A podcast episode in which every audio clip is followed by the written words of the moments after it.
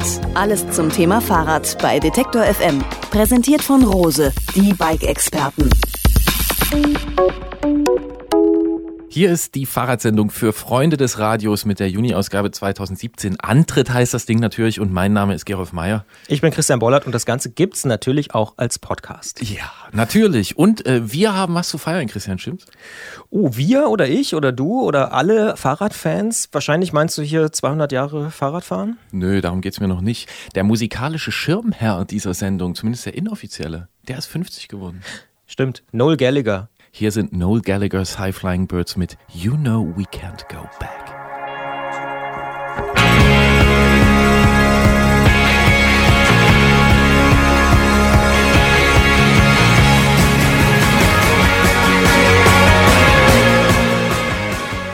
Na, da hat er doch recht. Rückwärts laufen ist schwierig, rückwärts fahren ist schwierig und zurückgehen ist auch schwierig. Richtig. Und wer nach vorne geht und wer zumindest versucht, nach vorne zu gehen, das ist Jens Klötzer und sein Arbeitgeber, das Tourmagazin. Die versuchen nämlich das Rennrad nach vorn zu bringen, weiterzuentwickeln, machen dafür ausgiebige Tests. Wir sprechen drüber, wenn wir klingeln beim Klötzer. Und vorwärts geht's anscheinend auch in Düsseldorf. Jedenfalls richtet die Stadt am 1. Juli den Grand Depart der Tour de France aus, inklusive Kraftwerkkonzert und Einzelzeitfahren über die Königsallee. Wir sprechen mit Düsseldorfs Oberbürgermeister Thomas Geisel darüber, wie und warum die Stadt das macht. Warum die das machen, fragen sich manche Leute vielleicht auch, wenn sie in sogenannte Tweet-Runs oder Tweet-Rides geraten. Leute auf alten Rädern in alten Klamotten fahren durch die Gegenwart. Viele Hipster-Instagram-Fotos entstehen dabei. Aber Ina ist das passiert und wir sprechen drüber in der Ausfahrt des Monats. Ganz besondere Ausfahrt, wie ich finde. Ja, und äh, zunächst geht es auch um, naja, das Thema des Monats, denn nun ist es wirklich soweit. Am 12. Juni jährt sich die erste Ausfahrt des Karl Dreis zum 200. Mal. Und wir schauen kurz zurück und dann nach vorn mit einem, der Fahrradtechnik, naja, eigentlich atmet. Dirk Zedler aus Ludwigsburg. Auf jeden Fall ein sehr, sehr wichtiger Mann für die Entwicklung des Fahrrads. Wir werden darüber mehr erfahren nach Silvan Esso mit Song.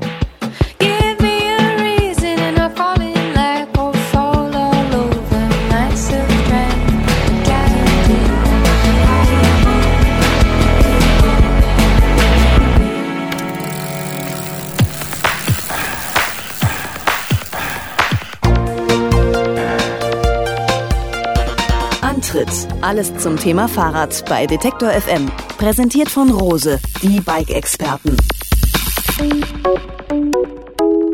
Das Fahrrad wird in diesen Tagen 200 Jahre alt und überall wird gefeiert.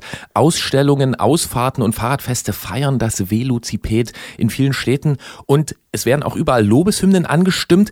Doch damit eine Maschine erstmal so weit kommt und 200 Jahre lang die Menschheit beschäftigt, da braucht es technische Entwicklung und Sachverstand. Einer, der sich auf jeden Fall damit auskennt und auch ausdauernd beschäftigt und der an Fahrradtechnik ganz offensichtlich einen Narren gefressen hat, das ist Dirk Zedler aus Ludwigsburg. Er ist unter anderem Fahrradsachverständiger, Entwickler von Prüfmaschinen und einer der profiliertesten Fahrradtechnikkenner, die es wohl so gibt im deutschsprachigen Raum. Wir freuen uns, dass er sich Zeit genommen hat für ein langes Gespräch im Antritt und wir sagen Hallo nach Ludwigsburg. Hallo Dirk.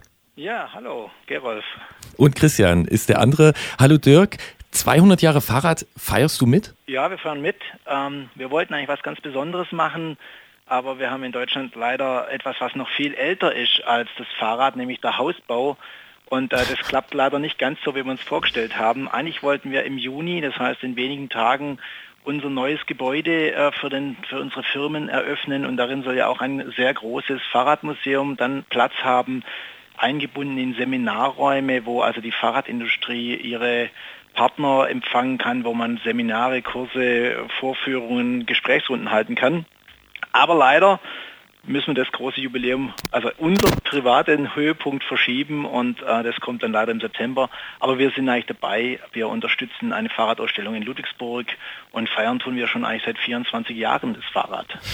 Wenn wir uns jetzt die 200 Jahre als große Rundfahrt vorstellen, was sind denn für dich so die Königsetappen, also die großen technischen Meilensteine während dieser Entwicklung? Ja, das Fahrrad hat extreme Höhen und extreme Tiefen gehabt. Und ähm, da jetzt irgendwas zu sagen, das war Wahnsinn, das ist, das ist gar nicht so einfach. Aber ich möchte ganz kurz was zur Historie sagen, was viele Leute, glaube ich, gar nicht so wissen.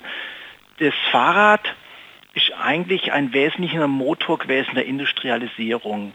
Wenn wir äh, zurückblicken, äh, wo praktisch dann angefangen wurde, große Industrien hochzuziehen, dann haben die Leute irgendwo verstreut auf irgendwelchen Bauernhöfen gewohnt. Es gab viele kleine Dörfer, es gab noch nicht, nicht die Städte von heute. Und die Leute mussten alle irgendwie in die Fabrik kommen. Und wenn sie hätten laufen müssen, was sie sich morgens 10, 10 Kilometer laufen oder 5 laufen oder wie auch immer, das dauert dann seine Zeit. Abends dann wieder heimlaufen. Damals haben die Leute ja nicht acht Stunden gearbeitet, sondern zwölf Stunden und mehr. Das hätte gar nicht funktioniert ohne das Fahrrad. Deshalb kann man eigentlich sagen, dass das Fahrrad wesentlicher Motor war und eine von, man sagt so pauschal, drei Hochkulturen, die wir damals hatten. Die anderen zwei waren die Bekleidungsindustrie und natürlich Waffen. Waffen waren schon immer was, was der Mensch gegenseitig sich äh, gern produziert hat, um sich dann irgendwie damit zu beschäftigen. Und deshalb haben wir auch in kleineren Ortschaften, noch in meiner Jugend, ich bin jetzt auch nicht mehr der Jüngste, Radläden gehabt, die immer auch Nähmaschinen verkauft haben. Das kommt eigentlich aus der geschichtlichen Beziehung, dass Feinmechanik, und das Fahrrad ist ja Feinmechanik, ähm, einfach damals verbunden war mit Waffenschmieden und mit Nähmaschinenherstellern oder Stoffherstellern. Und deshalb sind wesentliche Erfindungen mit und für das Fahrrad gemacht worden. Die Kette, das Kugellager, äh, der Luftreifen. Also wir haben in den Gründerzeiten zwischen sagen wir, 1850 und 1890 schon revolutionäre Ideen gehabt und die Leute haben damals schon echt richtig sich Gedanken gemacht um das Fahrrad. Was viele verblüfft, und das finde ich immer so ein Wahnsinns-Aha-Effekt ist, alle Leute gucken nach Amerika, wenn es um das vollgefederte Fahrrad geht. So in den 1990er Jahren kamen die Specialized, die Kestrels und wie sie alle haben aus Amerika und da verbindet man vollgefederte Fahrräder mit. Aber es war einfach 100 Jahre vorher. Es war eine britische Waffenschmiede, die das erste vollgefederte Fahrrad 1890 gebaut hat. Und sowas finde ich schon einen gigantischen Meilenstein, weil sich damals so viel Gedanken zu machen über Komfort beim Fahrradfahren, das ahnt heute, glaubt keiner mehr. So, und wer jetzt genau hinhört, der merkt, dass wir ja nicht nur über die Evolution des Fahrrads sprechen, sondern auch über die Evolution der Telefontechnik. Denn Dirk hat gerade von Headset auf ähm, Schnurtelefon gewechselt. Jetzt brummt es nicht mehr so wie in der Antwort eben. Wir setzen das Gespräch ja. jetzt einfach fort und ähm, jetzt haben wir darüber gesprochen, was die großen Meilensteine waren, ähm, zumindest einige davon. Drehen wir das Ganze mal um. Zur Evolution gehören ja immer auch Sackgassen. Fallen dir denn Beispiele für klare Fehlentwicklungen ein, die sich mit der Zeit als große Irrtümer in der Fahrradtechnik herausgestellt haben? Ja, wir haben ja einfach eine, tolle Entwicklung gehabt bis ungefähr in die 1930er Jahre zu dem Zeitpunkt war eigentlich äh, ketzerisch gesagt alles entwickelt. Wir haben damals Bambusrahmen gehabt, wir hatten Holzrahmen, wir haben Stahlrahmen gehabt, wir haben Alurahmen gehabt, die Getriebenarbe war erfunden, die Kettenschaltung war erfunden, die Felgenbremse war erfunden, die Trommelbremse waren erfunden. Es war also in 1930 Jahren war alles entwickelt was inzwischen kaum mehr einer glauben will, weil viele Leute entwickeln es neu und finden sich als Erfinder, was eigentlich gar nicht der Fall ist. Sackgassen, die wir hatten, sind teilweise selbst verschuldet gewesen. Auch eben in den 30er Jahren, wo wirklich ein Wahnsinnsentwicklungsboom war, haben wir zum Beispiel auch schon Sesselräder gehabt, so Liegeräder, Sesselräder, die irre schnell unterwegs waren. Und damals wurden Weltrekorde damit gebrochen, für Stundenweltrekorde und ähnliche Geschichten im Rennsport. Und dann kam damals schon der Weltradsportverband und hat diese Art von Fahrrädern verboten und hat gesagt, wir müssen klassisch Fahrrad fahren, so wie wir es kennen mit dem Diamantrahmen. Also damals wurde über den Sport, über die höchsten Richter des Sportes, des Radsportes eigentlich eine ganze Entwicklung äh, verdammt und, und praktisch ins, ins Nichts geschickt und erst in den letzten Jahren hat sich wieder diese Liegeradszene so ein bisschen gebildet. Aber das war eigentlich eine tolle Entwicklung, die äh, durch Politik eigentlich im Endeffekt äh, dann verschwunden ist. Ja, andere Sackgassen, die wir hatten, waren eigentlich das Thema, das die deutsche Radindustrie so ein bisschen geprägt hat. Wir haben äh, ja in den, äh, da ist nach dem Krieg, oder anders gesagt, vor, vor dem Krieg war das Fahrrad ganz toll, so in den 30er Jahren. Und dann kam der Zweite Weltkrieg und in diesem Zweiten Weltkrieg hat sich der Motor, also Verbrennungsmotor, wahnsinnig entwickelt. Also wer zwischen 1935 und 1945 guckt, wie sich eben Motoren entwickelt haben, das hat das nichts mehr miteinander zu tun. Das Fahrrad wurde in der Zeitpunkt gar nicht weiterentwickelt, weil da konnte man eben im Krieg nicht viel damit anfangen. Und nach dem Krieg war das Fahrrad nur noch ganz kurz, armer Leute-Fahrzeug. Dann kamen Motorroller, Motorräder und Autos. Und dann war so in den 60er, 70er, 80er Jahren war das Fahrrad am Boden. Es wurde nichts mehr entwickelt, also wirklich keinerlei Entwicklungsschritt Schritte mehr. Das Einzige, was die Fahrradindustrie verzweifelter versucht hat, war immer billiger zu produzieren, also immer preisgünstiger zu produzieren, immer einfache Materialien, immer einfachere Mechanismen und schlussendlich hat es gegipfelt immer, indem man versucht hat, ein Scharnier ins Fahrrad einzubauen. Viele Zuhörer kennen das Klapprad noch, das klassische Klapprad. Der verzweifelte Versuch der Fahrradindustrie irgendwie mit dem Auto noch in Kontakt zu kommen, dass man es vielleicht in den Kofferraum reintun könnte. Und da hat sich praktisch die europäische Fahrradindustrie in eine Sackgasse manövriert und hat sich dann technisch praktisch ins Abseits gestellt und erst aus Amerika kamen dann wieder die Entwicklungen wie Mountainbike und Triathlon. Und erst Mitte der 80er Jahre, also 50 Jahre später nach dem Höhepunkt der Fahrradentwicklung, ganze 50 Jahre Dornröschenschlaf, ging es dann wieder los. Und dann haben wir ja jetzt bekanntermaßen die wilden Zeiten gehabt, so ab Mitte der 80er Jahre bis jetzt mit allen möglichen Versuchen, allen möglichen Werkstoffen und auch vielen äh, Fehlversuchen, gerade im Mountainbike-Bereich Anfang der 90er Jahre. Das war schon wirklich auch gefährlich, was da gemacht wurde. Damals wurde nicht nicht äh, praktisch mit Verstand konstruiert, sondern nur so, naja, wenn der Lenker jetzt 250 Gramm hat und er hält, dann machen wir den nächsten mit 200 Gramm und dann hat er auch noch gehalten und gesagt, naja, jetzt machen wir 150 Gramm und dann sind die alle gebrochen. Da hat man gedacht, ah, ah 150 war jetzt zu wenig. Dann machen wir wieder 200, sind wir auf der sicheren Seite. Na, ja, ging wieder, dann machen wir wieder 180 Gramm gemacht. Also man hat sich rangetastet und nicht konstruiert und eben nicht seriös geprüft. Und das ist jetzt mal das Positive im ganzen langen Rede. Das hat sich jetzt dramatisch geändert und geändert hat sich das mit dem Elektrofahrrad, weil gerade auch das Elektrofahrrad die Hersteller gezwungen sind, von außen gewisse Qualitätsmaßnahmen, Qualitätssicherungsmaßnahmen, gewisse Prüfkriterien zu erfüllen. Und das strahlt auf die ganze Fahrradbranche. Deshalb werden die Produkte gerade nochmals auch jetzt 2017 dramatisch besser. Ganz kurze Nachfrage zu der Sessel- und Liegeradgeschichte. Du hast es erwähnt, das hört man ja öfter, gern auch in Liegeradkreisen. Glaubst du, wenn es dieses Verbot 1936, glaube ich, nicht gegeben hätte, dass wir alle auf Liege- oder Sesselrädern unterwegs wären? Ja, alle mit Sicherheit nicht. Also es gibt ja keine Absolutismen, ja. Aber ich bin mir überzeugt davon, dass in den Bereichen, äh, wo keine Gebirge sind, wo wir keine Berge haben, das eine viel größere Verbreitung hätte weil so ein Sesselrad oder Liegerad hat ja auch viele Vorteile. Gerade ältere Herrschaften können einfach aufstehen, ältere Herrschaften können die Füße ganz flächig auf den Boden bringen und das Fahren gerade bei Gegenwind bei, äh, und so weiter ist ja viel angenehmer, weil ich eine viel kleinere Fläche habe und ich muss ja nicht zwingend schneller fahren, aber wenn ich gegen den Wind anfahren muss und ich habe weniger Fläche, also eine bessere Aerodynamik, dann geht es auch leichter.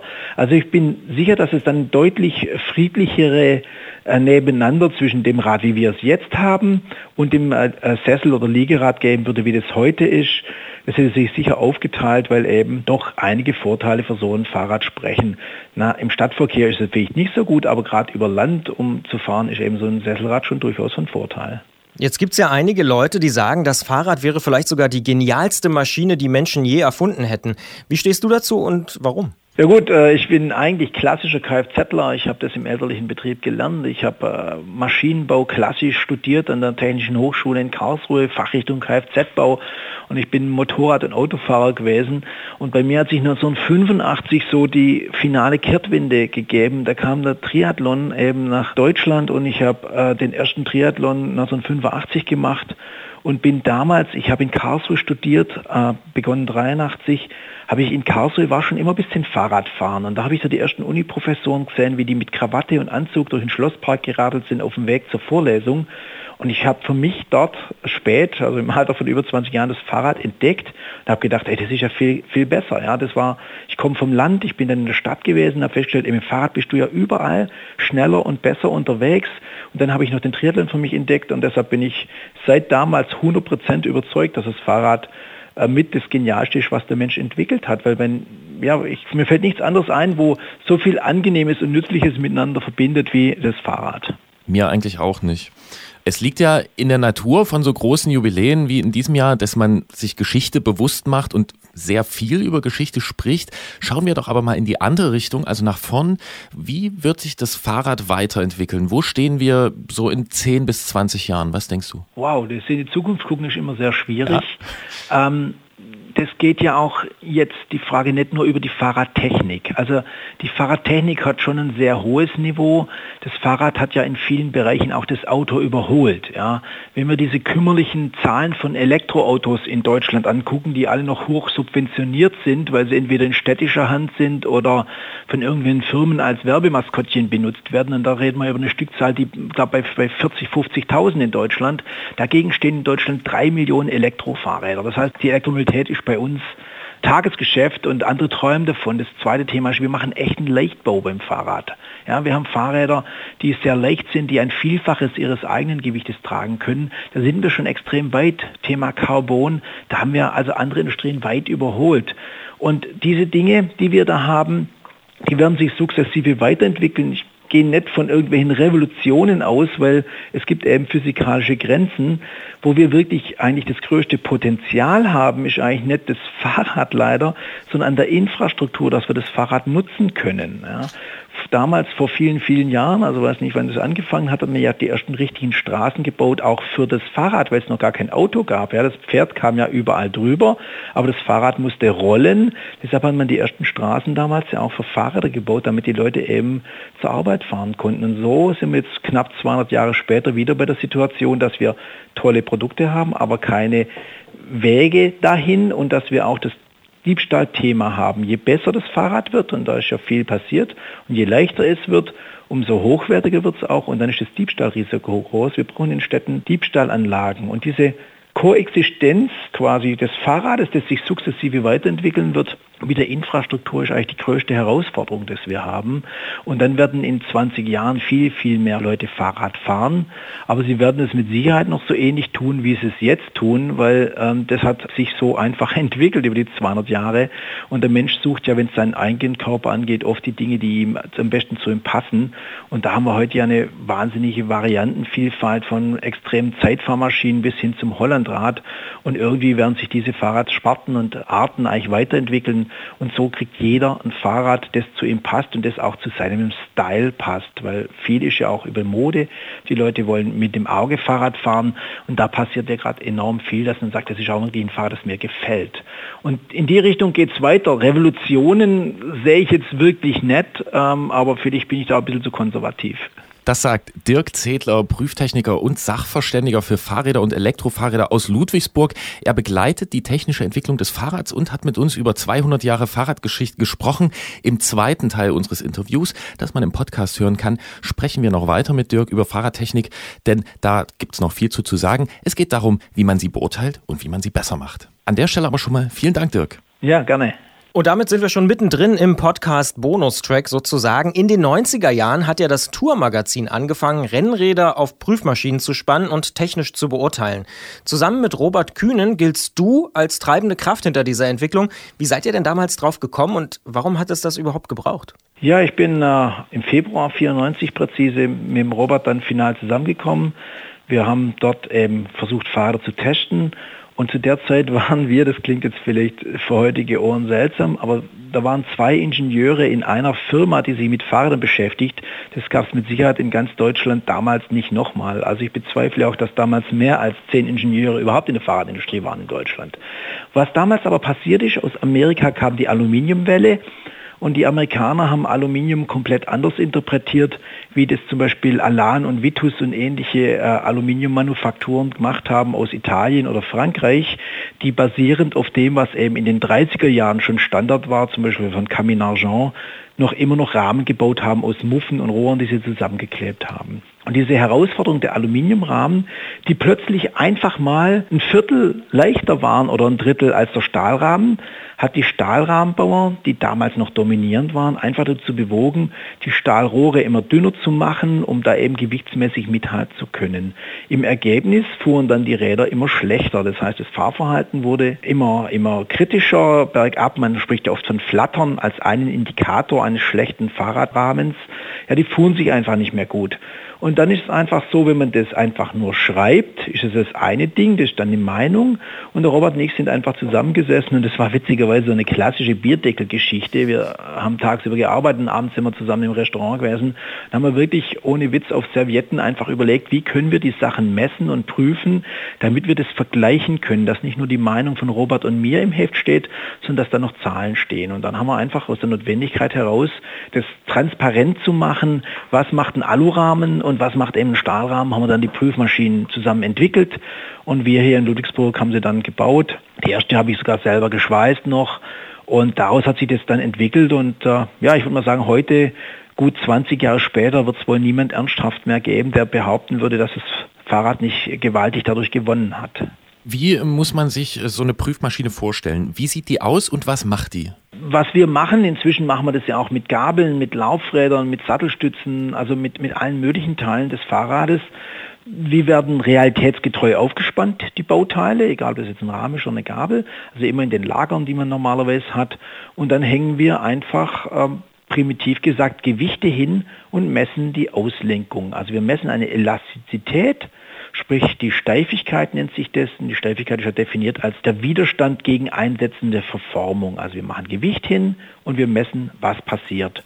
Und da muss man sich halt die Gedanken je nach Bauteil machen, wie wirken die Kräfte, in welche Richtung wirken sie, dass man die, die beim Fahren eben auftreten, dann auf der Prüfmaschine reproduziert. Und die Sache ähm, ja, läuft eigentlich relativ erfolgreich. Und wir haben das auch so einfach gehalten, weil wir ja nicht nur Geheimwissenschaften bei Tour in Petershausen waren, die damals mit der Werkstatt machen wollten, sondern wir wollten das Fahrrad ja besser machen. Und eine Gewichtsscheibe wiegt eben in Deutschland, China, Amerika oder Italien überall das Gleiche. Das heißt, ein, ein weltweites Prüfen nach dieser Methode wurde dadurch möglich und erfordert ja auch nicht den Wahnsinnsaufwand, wie man den heute bei Ermüdungsprüfungen treiben muss. Und somit haben wir ein relativ einfaches Werkzeug geschaffen, um eben Fahrräder besser zu machen. Jetzt hast du schon angesprochen und gerade auch nochmal gesagt, dass durch diese Prüfung und durch diese Tests Fahrräder wirklich besser geworden sind. Kannst du es konkret machen? Was hat sich in den letzten 20 Jahren wirklich verbessert, weil ihr sie jetzt prüft und testet? Ja gut, also die Fahrstabilität, das heißt die, die, die Fahreigenschaften bergab sind dramatisch besser geworden. Man kann einfach heute auch mal bei 80 km/h noch die Regenjacke zumachen. Gut, man sollte jetzt nicht viel zwingend machen, aber das ist ein bisschen zu schnell. Aber man kann es eigentlich, die Räder fahren wirklich spurstabil geradeaus, auch kleine Fahrbahnunebenheiten oder wenn ich mal einen Schachtdeckel, einen Kanaldeckel schräg anfahre oder, oder Bodenwellen sind, ein Fahrrad fährt heute einfach geradeaus und früher hat es dazu geneigt zu schwingen, ja, dass es dann aufschwingt, dass es dann flattert, pendelt, dass halt einfach Fahrwerksunruhen waren, die, die man nicht haben will. Und das trifft ja nicht nur auf, auf Rennräder zu, das gleiche haben wir ja bei Mountainbikes oder auch bei Reiserädern, wo eben mit Gewicht, mit Packtaschen, wenn dann Schwingungen kommen, das Fahrrad sich sehr unangenehm fährt, insbesondere auch wenn ich eine schnelle Richtungsänderung machen muss. Ich fahre irgendwie in eine Landzone Kurve rein und stelle fest, oh, ich muss ein bisschen mehr Schräglage haben oder ich muss was ausweichen. Wenn ich dann eben ein Fahrwerk habe, also einen Rahmen mit Gabel und so weiter, das dann sehr weich ist, dann wird es auffangen zu schwingen und dann kann man schon auch mal von der Straße abkommen. Und die Entwicklung, dass die Leute die Rahmen immer steifer und steifer und steifer gemacht haben, führten dann dazu, dass die Sachen anfänglich alle unkomfortabel geworden sind, weil die sind dann einfach äh, immer größere Rohre geworden und im Ergebnis gab es keinen Komfort mehr am Fahrrad. Es gab sogar äh, Hersteller, die haben dann Sattelstützen gemacht, die dann schlussendlich knapp 35 mm im Durchmesser gemessen haben. Da war überhaupt kein Komfort mehr am Sattel. Und dann haben wir einfach sukzessive Komfortmessungen mit eingeführt das heißt, wir messen jetzt auch die Federweg, den praktisch ein Fahrrad an Sattelstütze hat, ein Federweg, den das Fahrrad an der Gabel hat, um eben diesem Steifigkeitswahn, der dann plötzlich geherrscht hat, entgegenzuwirken. Und heute schaffen gute Rahmenkonstruktionen wirklich die Quadratur des Kreises. Das heißt, die sind fahrstabil bergab. Das heißt, man kann wirklich sehr schnell bergab fahren und trotzdem habe ich Komfort an Sattelstütze und Komfort an Händen weil das einfach heute konstruktiv möglich ist und das kann man einfach in der Entwicklungsphase schon messen und prüfen und muss nicht nur aufwendig ein Fahrrad aufbauen, um zu gucken, was passiert, sondern ich kann es dann messen. Aber abschließend macht man eigentlich immer noch eine Fahrprüfung, das ist ganz klar. Aber so hat sich das entwickelt. Also man findet Defizite, merkt Entwicklungen und Trends und steuert dann da eben entsprechend gegen. Ja, und wenn man sowas Neues einführt und dann auch Defizite findet, dann macht man sich ja mit den äh, sich daran anschließenden technischen Urteilen nicht nur Freunde. Manche Liebhaber, zum Beispiel italienischer Rennräder, die vermissen da die Emotionen im technischen Ansatz und für die bist du vielleicht so ein, naja, nüchterner schwäbischer Ingenieur mit knallharten Urteilen. Ist dir so ein Vorwurf bekannt und wenn ja, wie antwortest du darauf? Ja gut, ähm, das ist ganz klar, dass äh, wir die Technik hier machen und da ist das ja, Tour steht ja da insgesamt dahinter, das ist ja nicht nur ich, das sind ja auch Jens Klötzer, Robert Kühn, Jörg Spaniol war früher noch mehr in der Technik dabei, ähm, aber der Chefredaktion steht ja dahinter. Wir können ja nur Technik beurteilen. Wir, wir, wir können ja nichts anderes machen, weil ähm, alles andere, was Emotionen sind, was Ruf sind, was, was, was Gefühle sind, was, was die, die, der, der Schweiß des Maestros beim Löten bedeutet oder wenn er da durch die Hallen schreitet. Das sind alles Dinge, die kann man ja nicht in Zahlen fassen. Und das ist ja unbenommen, wenn jemand äh, findet, dass er, dass er italienisches Rad fahren soll, darf er das gern machen. Weil Geschmack, darüber kann man halt trefflich streiten. Ich meine, welche Richtung gibt es in der Kunst? Da gibt es auch alles Mögliche. Ja? Das äh, entzieht sich auch jeglicher, jeglicher Messung und jeder Quantifizierung. Da gibt es eben Liebhaber, die zahlen viel Geld dafür, wenn einer ein Butterkloß in die Ecke schmeißt. Ja? Und ähm, ein Fahrrad ist einfach so, wir sind für die Technik zuständig. Ich finde, an der Sicherheit sollte man generell nicht diskutieren. Ich finde, ein sicheres Fahrrad ist ein Muss. Man kann nicht mehr den Stand von vor 25 Jahren in der wilden Experimentierphase heute haben. Das finde ich absolut nicht zeitgemäß und sollte man dem Kunden auch nicht zumieten. Das sind übrigens auch die Gesetze dagegen, für die ich im Übrigen gar nichts kann. Ja, also bei Gesetzen bin ich nur Überbringer der schlechten Nachricht. Die habe ich nicht gemacht. Das ist mal ein Verbraucherschützer. Aber das ist unbenommen. Und ich finde halt einfach, die Italiener sollten sich auch der technischen Herausforderung stellen. Ja, ich meine, diese ganze Sache, die sie machen mit den ganzen Emotionen, ist alles super, aber Technik gehört halt auch dazu. Und ähm, die verkaufen halt ihre, ihre Geschichte besser, aber wenn man guckt, was ist heute im Profi-Rennsport unterwegs, es sind halt amerikanische Firmen, es sind deutsche Firmen, es sind solche Firmen, die komplett auf die Technik gesetzt haben. Und äh, das überzeugt den Profi halt auch. Heute werden im Profi-Rennsport die Siege auch am Computer gemacht. Ja, die Zeiten sind vorbei wo man über mit der Flasche Rotwein die Renntaktik besprochen hat. Heute sitzen zwar nicht wie in der Formel 1, aber doch ziemlich viele Leute, die im Windkanal sitzen, die Streckenprofile analysieren, die messen, die prüfen, die schauen, mit welchem Fahrrad werde ich am besten ins Ziel kommen, an am schnellsten. Und das ist einfach ein Entwicklungsgang, der da ist. Aber wie gesagt, nochmal unbenommen, wenn jemand mit einem kanadischen Fahrrad, mit einem italienischen Fahrrad oder mit einem spanischen Fahrrad einfach was verbindet, ist das super ähm, soll er super gerne kaufen, aber er sollte trotzdem ein paar Kernkriterien äh, nicht außer Acht lassen, das ist die Fahrsicherheit. Und mal ganz ehrlich, das emotionalste Thema ist das Gewicht. Und das Gewicht ist einfach schon ziemlich vernachlässigbar. Wenn jemand 85 Kilo wiegt, oder sagt man 90, das ist einfacher zu rechnen, und hat ein 10 Kilo Fahrrad, ja, was relativ schwer ist, und er spart ein Kilogramm, dann wären das am Fahrrad 10 Prozent, aber im gesamten System 1 Prozent. Und das ist ja vernachlässigbar. Das merke ich ja nur, wenn ich steil berghoch fahre. Also wir haben da relativ viele aufgeladene Themen in der Fahrradwelt und da kann sich jeder einfach aus allem, was er hat und gerade insbesondere wenn er Zahlen, Daten, Fakten hat, überlegen, was ist denn für mich wichtig? Ja, muss ich nur mal 200 Gramm am Laufradsatz sparen, wenn ich 5 Kilo Übergewicht habe? Da muss man halt auch ein bisschen ehrlich mit sich selber sein. Hat man bei uns im Verein auch immer gesagt, lieber zwei Schnitzel weniger essen, als hier noch 100 Gramm sparen. Aber Stichwort Baden-Württemberg. Dreis hat vor 200 Jahren in Mannheim gelebt. Du bist aus Ludwigsburg bei Stuttgart. Ist diese räumliche Nähe Zufall oder ist deine Ecke des Landes besonders Fahrrad oder vielleicht einfach Fahrzeug verrückt? Du hast vorhin ja auch schon Karlsruhe angesprochen. Ja, also ich betreibe eine Firma, die sich nur um Fahrräder kümmert, zwar im Hintergrund, weil wir stellen ja nichts her, wir reparieren nicht, wir verkaufen nicht, wir unterstützen ja nur Hersteller mit Dienstleistungen. Aber ich sitze ja quasi im Bermuda-Dreieck hier, also 25 Kilometer nördlich hat Audi eine sehr große Firma, wo der Audi R8 gebaut wird, der Audi A8, der Audi A6.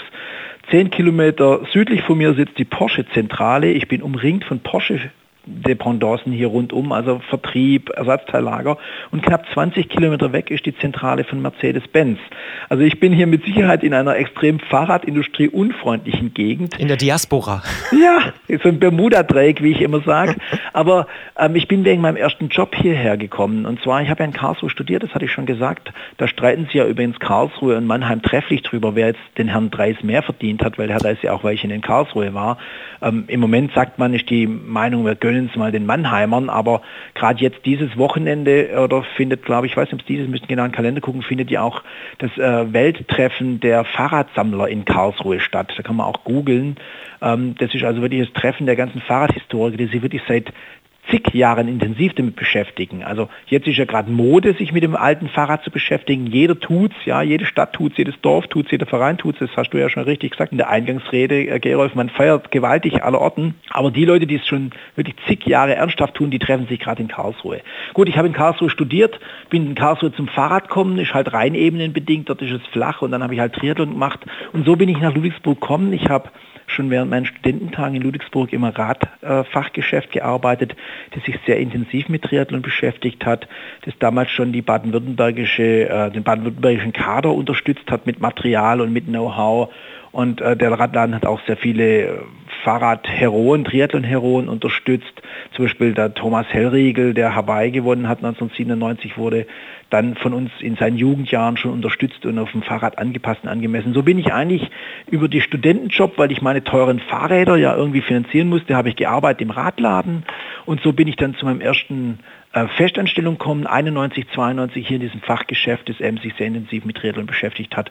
Und dann bin ich in Ludwigsburg einfach ähm, nicht sitzen geblieben, das klingt immer so negativ, sondern sesshaft geworden und habe hier äh, 93 eben Anfang 93 mit einem geliehenen Computer mich an den Schreibtisch gesetzt und gesagt, ich bin Fahrradsachverständiger und so rückblickend gesehen ist es gar nicht so schlecht, dass es dann Ludwigsburg war weil Ludwigsburg nahe an Stuttgart ist und in Stuttgart sitzen relativ viele Versicherer und die haben wir dann relativ schnell Aufträge gegeben in den 90ern, was damals ja schon ein sehr exotischen Berufsbild war, weil es gab es ja eigentlich praktisch nur noch drei Kollegen in Deutschland, die ähnliches versucht haben.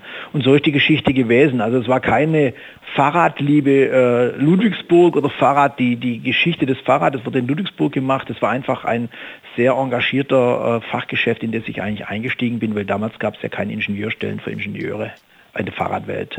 Wunderbar. Die letzte Frage ist entweder ganz schwer oder ganz leicht zu beantworten. Was ist dein Lieblingsrad?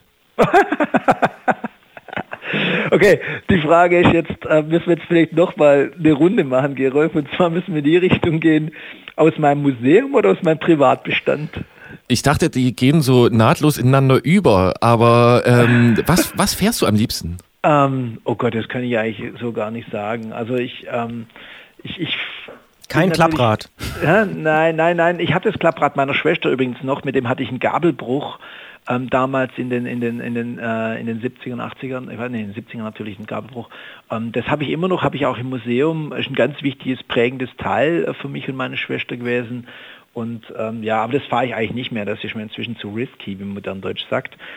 Ähm, mein Lieblingsfahrrad, mit was fahre ich im gernsten? Das ist wahnsinnig schwierig. Also ich fahre unglaublich gern mit meiner, mit, mein, mit meiner Familie auf Fahrrad.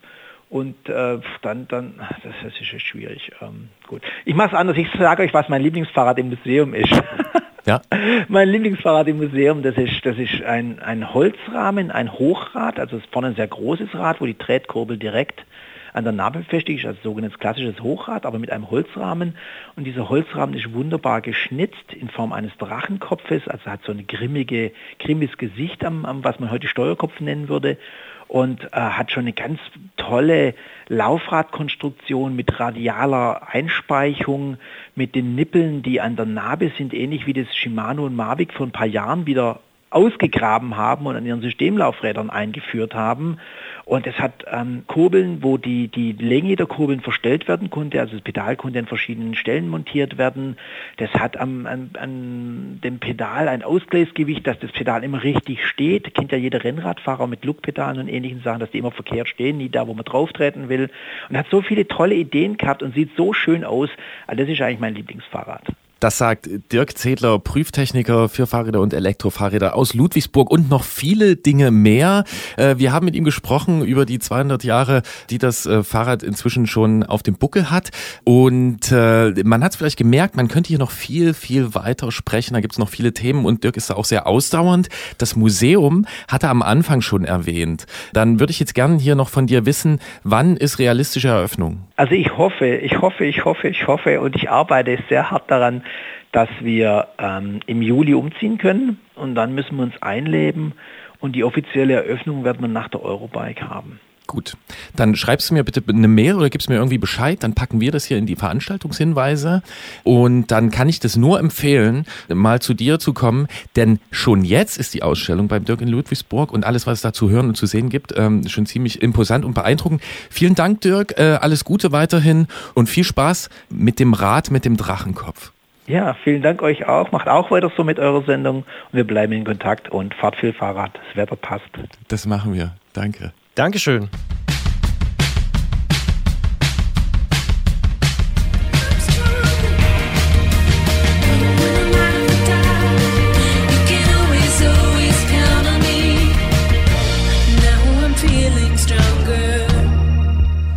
Interessant, also ganz viel von dem, was sie sagt, finde ich, aber das Fahrrad ist quasi technisch schon dort, wo es sein muss. Die Infrastruktur muss jetzt nachziehen.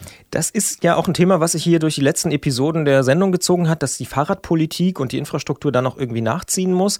Aber ich bin ganz zuversichtlich, wenn ich das so zusammenfasse, da passiert doch wirklich viel und das wird uns sicher die nächsten Jahre noch begleiten, äh, wenn wir diese Sendung hier weitermachen. Ja, und was ja trotzdem nicht heißt, dass es am Rad nichts zu verbessern gäbe.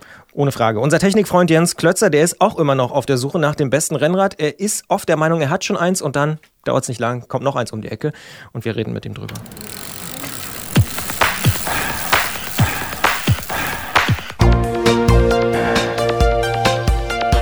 Antritt. Alles zum Thema Fahrrad bei Detektor FM. Präsentiert von Rose, die Bike-Experten. Das Rennradmagazin Tour aus München, das hat sich mit seinen Tests ja durchaus weltweit einen Namen gemacht. Fahrräder, Fahrradrahmen und Komponenten werden von der Redaktion auseinandergenommen, auf Prüfständen und auf der Straße gefahren und gemessen. Am Ende steht dann ein Testurteil, mit dem sich viele Hersteller gern schmücken, zumindest wenn das Ergebnis günstig ausfällt. Und mittendrin in diesem Testbetrieb steckt unser Technikexperte Jens Klötzer, der, wenn er nicht gerade mit uns telefoniert, viel Zeit im Prüflabor und auf der Straße verbringt, bevor bevor er Ergebnisse dann in Artikeln formuliert, wie und warum die Tour testet und was es aus Redaktionssicht zur Kritik an den Testverfahren zu sagen gibt. Darüber sprechen wir jetzt mit Jens. Klingeln bei Klötzer. Die Technikfrage beim Antritt auf Detektor FM. Tourredaktion Jens Klötzer, schönen guten Tag. Hallo Jens, die Tourtests, die sind dein täglich Brot. Welchen Anspruch und welchen Ansatz verfolgt ihr damit? Unser Ansatz ist einfach der, dass wir versuchen, das beste und das schnellste Rennrad der Welt einfach raus rauszufiltern aus diesem großen Markt. Das ist mal so der Grundanspruch und da gibt es natürlich viele Nebenergebnisse, die, wo die Information sehr viel wert ist. Also es ist natürlich klar, dass man irgendwie bei günstigen Rädern, die irgendwie 1500 Euro kosten, nicht das schnellste Rad der Welt finden wird, aber man kann die guten von den schlechten rausfiltern damit. Und ähm, das ist das, ja, was wir machen, was unser eigenes Interesse ist und was wir natürlich auch verkaufen ähm, und womit wir unser Brot verdienen, genau. Jetzt stelle ich mir das ja so vor, dass ihr da in so einem weißen weißen Kittel in so einem Labor seid und irgendwie, ähm, ja, wie man sich das so von so Wissenschaftlern vorstellt. Andere habe ich auch schon gefragt, die denken, dass ihr eher so in Radklamotten da seid und testet, aber vielleicht weniger, was das Aussehen angeht, aber wie testet ihr denn? Was macht ihr da genau im Labor? Also in weißen Kitteln laufen wir da nicht rum, sondern, äh, sondern normal in Jeans und T-Shirt. Äh, und wir sind natürlich auch viel in Radklamotten unterwegs. Und das sind so eigentlich die, die beiden wesentlichen Teile, aus denen so ein Test besteht. Ähm, das ist ein so ein, ich sag mal, ja eher theoretischer Teil, wo wir die Räder eben vermessen äh, und Messwerte ermitteln. Das sind vor allen Dingen in erster Linie Gewichte, das sind verschiedene Steifigkeiten von Rahmen und äh, das sind natürlich Bewertungen der einzelnen Komponenten. Und daraus setzt sich dann am Ende die Note zusammen. Und ein zweiter wichtiger Teil ist natürlich das Fahren damit. Also die Räder finden nicht den Weg ins Heft, ohne dass sie auch ausgiebig gefahren werden. Und da sammelt man dann so ein bisschen, ja, ich sag mal Soft Skills von den Rädern. Ne? So, so ein paar Eigenschaften, die sich jetzt nicht irgendwie in Zahlen oder in Werte fassen lassen. Eigenschaften, die sich vielleicht in Werte fassen lassen, aber die man jetzt nicht bewerten möchte in dem Sinne, dass man jetzt sagen kann, das ist gut oder schlecht, sondern Geschmackssache. Sowas äh, erfahren wir dann auch praktisch auf der Straße und beschreiben das dann eben in einem Text. Ja, so läuft es ab. In einem anderen Gespräch in dieser Sendung haben wir mit Dirk Zedler gesprochen. Der hat uns schon erzählt, wie so Mitte der 90er Jahre sich diese Prüfstandstests ähm, entwickelt haben. Äh, ist das eine statische Sache oder entwickeln die sich weiter? Die entwickeln sich ständig weiter. Also wir äh, sehen uns da nicht als, als Halbgötter, sondern ähm, hören uns durchaus auch Kritik an, von allen natürlich, von den Herstellern.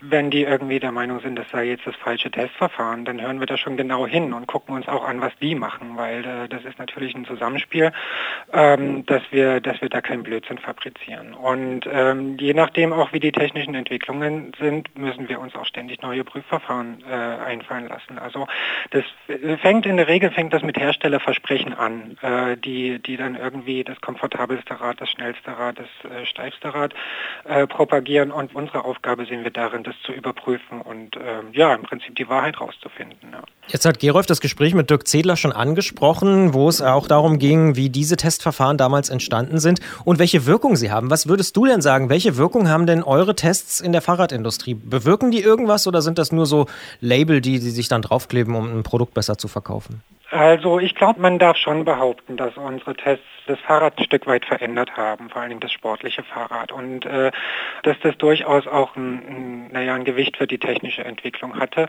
und die Fahrräder dadurch besser geworden sind. Also das war oder ist mit der Zeit zu einem ziemlich wichtigen Symbol gewachsen, so ein gutes Testergebnis bei Tour und äh, Fahrradhersteller haben daraufhin entwickelt, also auch äh, dort einfach gut abzuschneiden.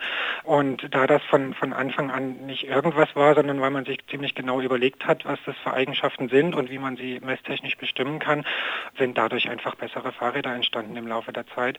Und ja, darauf kann man schon, glaube ich, sagen, dass da viel darauf hin äh, zurückzuführen ist. Gibt es irgendwas, wo man es konkret machen kann, wo man sagen kann, das habt ihr getestet und dann wurde das erfolgreicher? Mm, ja, das kann man. Also man kann es an einigen Sachen aufzählen. Also ein wichtiges Kriterium, damit ging es eigentlich los mit den Steifigkeitsprüfständen, die, äh, die Dirk und Robert in den 90er Jahren entwickelt haben. Ähm, damals gab es einfach Räder, die, wo die Rahmen nicht steif genug waren, was bedeutet, dass die sich bei hohen Geschwindigkeiten aufschaukeln können und äh, im schlimmsten Fall äh, den Fahrer einfach runtergeschmissen haben, wie so ein wild gewordenes Pferd. Und äh, da gab es da gab's eine Menge Unfälle dadurch. Und solche Rahmen gibt es heute auch einfach nicht mehr. Also da wurde dann auch ein Standard gesetzt und äh, eine, Zahl definiert, ab der dann für alle Fahrergewichte die, ähm, äh, die Steifigkeit eben liegen sollte. Und äh, die Räder sind heute nach diesen Regeln konstruiert. Und ähm, solche Räder gibt es einfach nicht mehr. Ähm, und ja, auch dieser Komfortgedanke beim Rennrad, der hat so bis in die Nullerjahre eigentlich keine Rolle gespielt. Und äh, die Räder sind, naja, ein Stück weit auch unsere Schuld, dahin konstruiert worden, dass sie immer steifer und damit aber auch immer härter geworden sind. Ähm, und irgendwann hat man gemerkt, boah, jetzt merkt man hier wirklich jeden Kieselstein oder jede Asphaltunebenheit. Und dann haben wir angefangen, so eine Komfortbewertung einzuführen, weil wir gemerkt haben, okay, ähm, man kann darauf einfach länger fahren und sind die besseren Räder, wenn sie ein bisschen komfortabler gestaltet sind. Und dann kommt wieder so eine Spirale, so eine technische Entwicklung in Gang. Die Räder werden immer komfortabler und jetzt das jüngste Beispiel erleben wir das, glaube ich, mit der Aerodynamik. Ähm, wir haben angefangen, Windkanalversuche zu machen und die Aerodynamik von Rennrädern zu messen, weil einige Hersteller auf den Markt kamen und meinten, ihr Rad sei jetzt so und so viele Sekunden schneller als ein anderes. Und dann haben wir angefangen nachzumessen und seitdem sehen wir aber da auch einen richtigen Schub, äh, was so technische Entwicklungen angeht und was die Modelle angeht. Wenn du dann fertig bist im Labor mit deinem weißen Kittel und die Radsachen auch schon wieder ausgezogen hast, nachdem du auf der Straße warst zum Testen, wie werden die Ergebnisse denn dann dargestellt und wie sollte man als Leser mit diesen Ergebnissen umgehen? Anders gesagt oder anders gefragt, welche Aussagekraft hat so ein Testsieg für den einzelnen Nutzer oder die Nutzerin?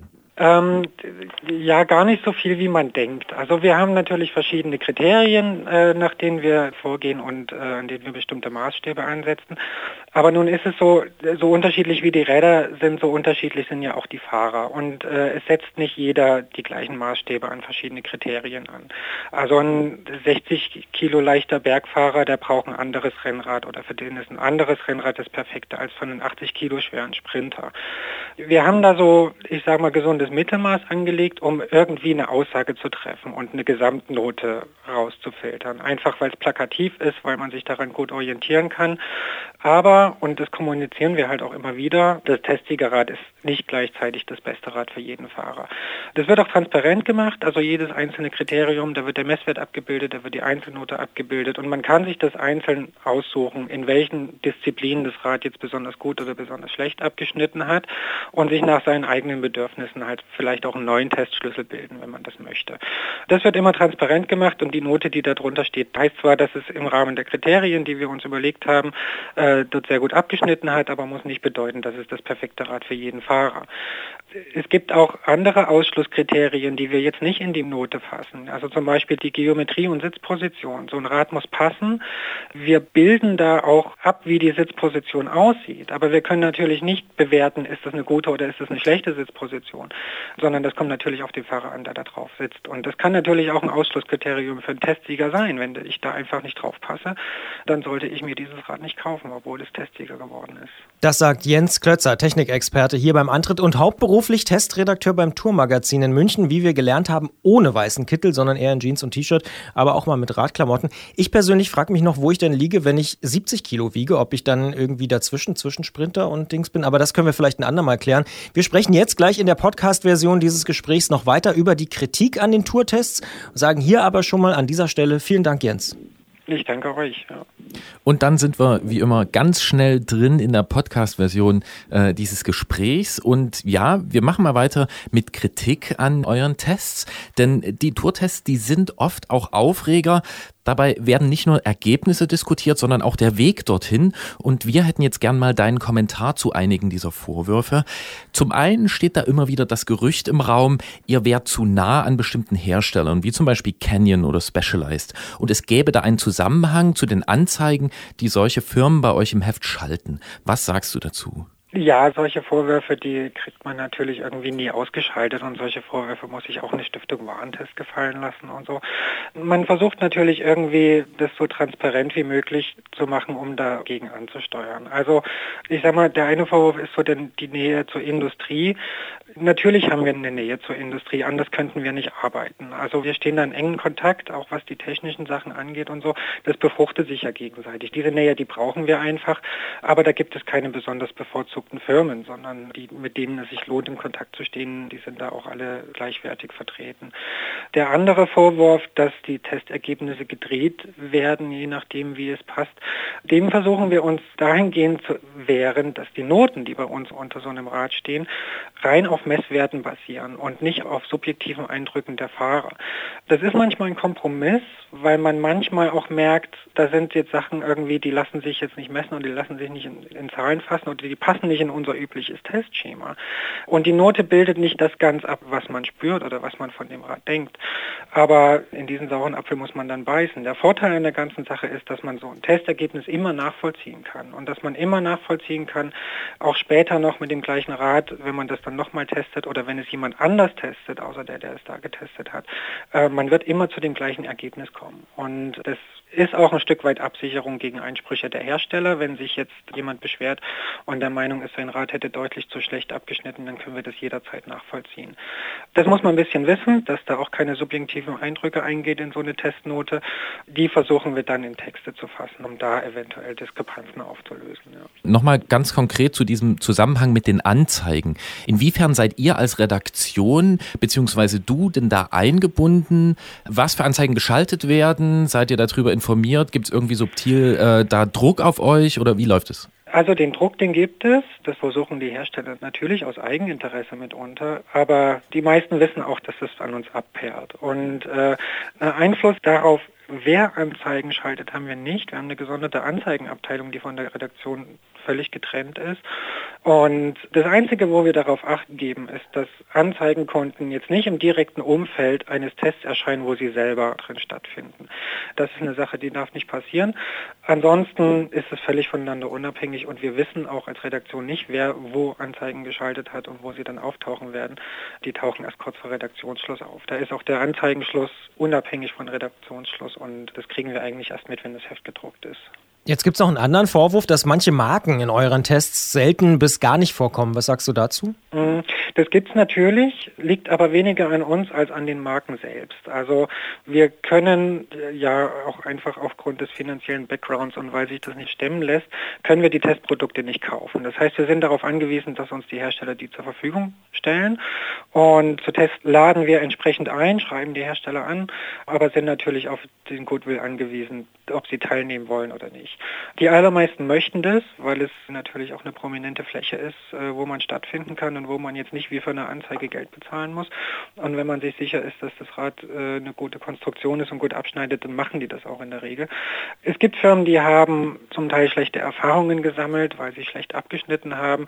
Zum Teil möchten sie sich gar nicht im Vergleich mit anderen Firmen sehen und ähm, da kann man dann nichts machen. Also wenn jemand nicht teilnehmen will, dann will er das nicht. Und der Grundsatz der, der Gleichbehandlung sagt eben auch, ich muss alle Räder aus einer Bezugsquelle kriegen. Ich kann nicht zum Teil vom Hersteller mir die Produkte schicken lassen und einen anderen Teil einfach im Laden gehen und dazu kaufen. Das können wir nicht machen. Und deswegen finden manche Marken selten bis gar nicht statt. Ja, da können wir nur diplomatisches Geschick walten lassen und äh, was in vielen Fällen dann auch wirkt und äh, die Marken dann auch wieder zurückholt.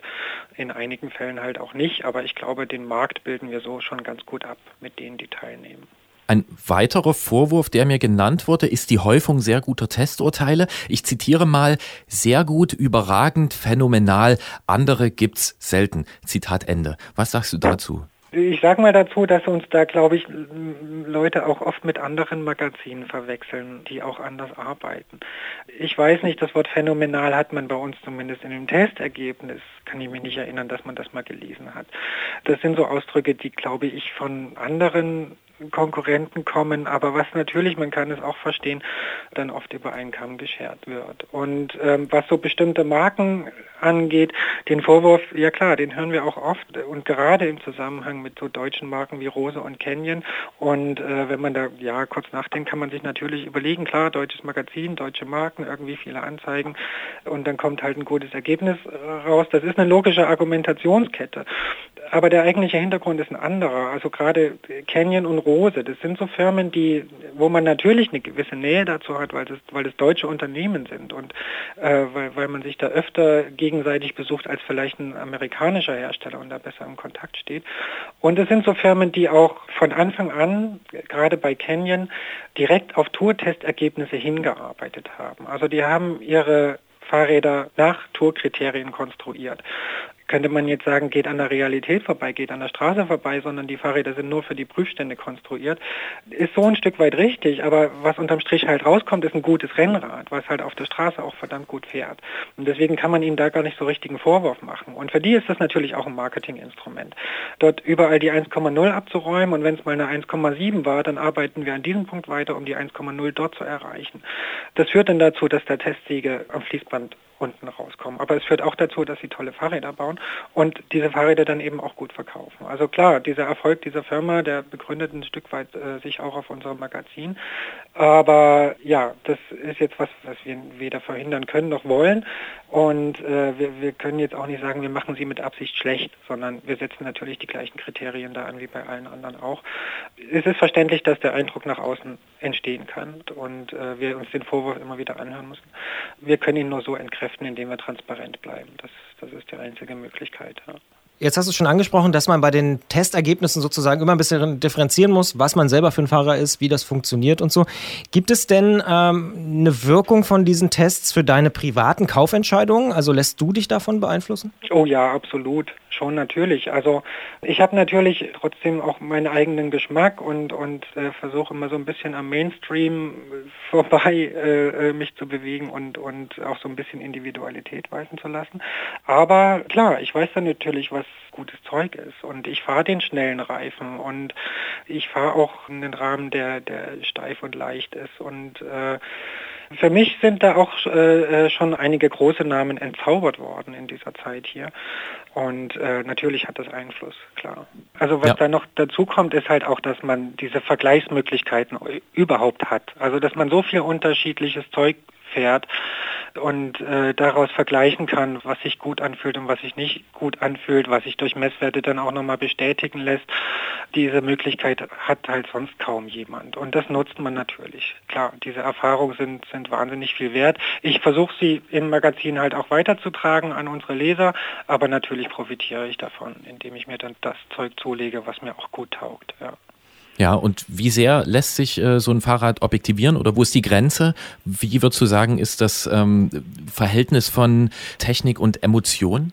Also ich würde, boah, das ist eine gute Frage und eine gute Antwort ist wahrscheinlich so 50-50, was jetzt ähm, der gefühlten Realität jetzt nicht so weit weg ist. Also klar, irgendwie ist die Technik wichtig und dass sie gut funktioniert, ist wichtig, aber äh, Emotion ist beim Fahrrad immer viel dabei und das muss einfach gefallen. Man, man, man ist ja da auch wirklich viel drauf unterwegs und ähm, die Grenze liegt halt ja so bei den bei den individuellen und, und subjektiven Vorlieben und Präferenzen, die man so hat. Also so wie ich vorhin schon sagte, sowas wie Sitzposition lässt sich nicht bewerten. Sowas wie Geschmack lässt sich nicht bewerten. Der eine will dicke runde Rohre, der nächste irgendwie findet die flachen Aeroflundern schöner, der dritte irgendwie schlanke Stahlrohre. Da kann man dann auch keine Maßstäbe anlegen. Wem das gefällt, dann ist es halt so. Äh, Sitzposition habe ich schon gesagt, ähnliches Thema, Farben sind ein ähnliches Thema und auch so, naja, so ein Innovationsgrad. Also ich kann jeden verstehen, der irgendwie die Ästhetik eines Rades im Retro-Stil irgendwie mit gemufften Stahlrahmen, äh, Felgenbremsen, flachen Felgen und so, der das irgendwie schön findet und darauf unterwegs sein will, den kann ich genauso verstehen wie derjenige, der jetzt das neueste Aeromodell mit integrierten Bremsen und riesenhohen Felgen und sowas äh, ästhetisch findet. Ähm, da hört es einfach mit der Bewertung auf. Und deswegen auch bewusst irgendwie haben wir uns da rausgezogen und begründen so diese quantitativen, klaren Bewertungen in Form von, von Schulnoten eben nur auf, auf technischen Messwerten, ja, die jetzt irgendwie die Performance von dem Rad widerspiegeln, aber, aber keine Geschmäcker und keine Präferenzen. Gut, dann habe ich noch eine emotionale Abschlussfrage an dich. Mhm. Wie sehr magst du deinen Job? Ja, ich liebe ihn und äh, könnte mir keinen besseren vorstellen. Das äh, ist zwar ab und zu auch hier stressig, es ist halt auch ein Job, aber ähm, ich bin sehr glücklich, ja, das kann ich glaube ich sagen. Na, das freut uns zu hören und das sagt Jens Klötzer, Technikexperte hier beim Antritt und hauptberuflich natürlich Testredakteur beim Tourmagazin in München. Da geht es ihm sehr gut und da macht er auch gute Arbeit, finden wir und sagen deswegen Danke und gerne wieder. Schöne Grüße nach München. Ja, freue mich aufs nächste Mal. Grüße nach Leipzig. Oh, this complicate the mess you make of me. Ja, und Anfang Juli, da ist er dann nicht im Windkanal, nicht im Labor und auch nicht auf der Straße, sondern er fährt zur Tour de France und schaut den Mechanikern über die Schulter. Kann man ja auch was lernen. Da wahrscheinlich mit einem großen Teleobjektiv, um zu gucken, was sie da so äh, angebaut haben und äh, umgebaut haben an ihren Rädern. Diesmal übrigens ja in Düsseldorf, denn dort beginnt im Jahr 2017 die wichtigste Rundfahrt des Jahres. Oh la la.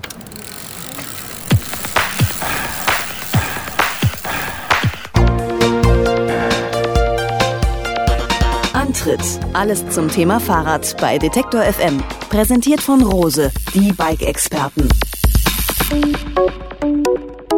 Der Tour de France-Start in diesem Jahr findet in Düsseldorf statt. Das hat in den vergangenen Monaten schon für viel Aufsehen gesorgt. Am 1. Juli ist es jetzt wirklich soweit. Dann findet nämlich in Düsseldorf der sogenannte Grand Départ statt, die große Abfahrt. Mit einem Einzelzeitfahren durch die Stadt und einer anschließenden Etappe ins belgische Lüttich startet also die Tour de France erstmals seit 1987 wieder in Deutschland. Damals sind die Fahrer übrigens noch in West-Berlin losgefahren.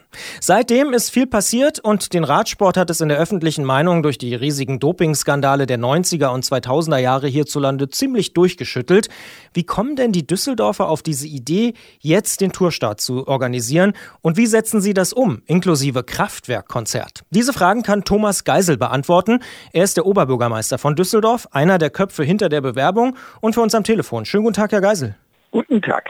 Deutschland ist ja kein Radsportland, aber wie groß sind denn die Widerstände gewesen, um ein solches Projekt durchzubekommen? Genau genommen war es nicht meine Idee, sondern es war eine Idee, die in Düsseldorf schon länger gehegt wurde. Mein Vorvorgänger war zum ersten Mal in Paris bei der ASO im Jahre 2005, wenn ich das richtig weiß, und hat damals schon ein Interesse von Düsseldorf signalisiert.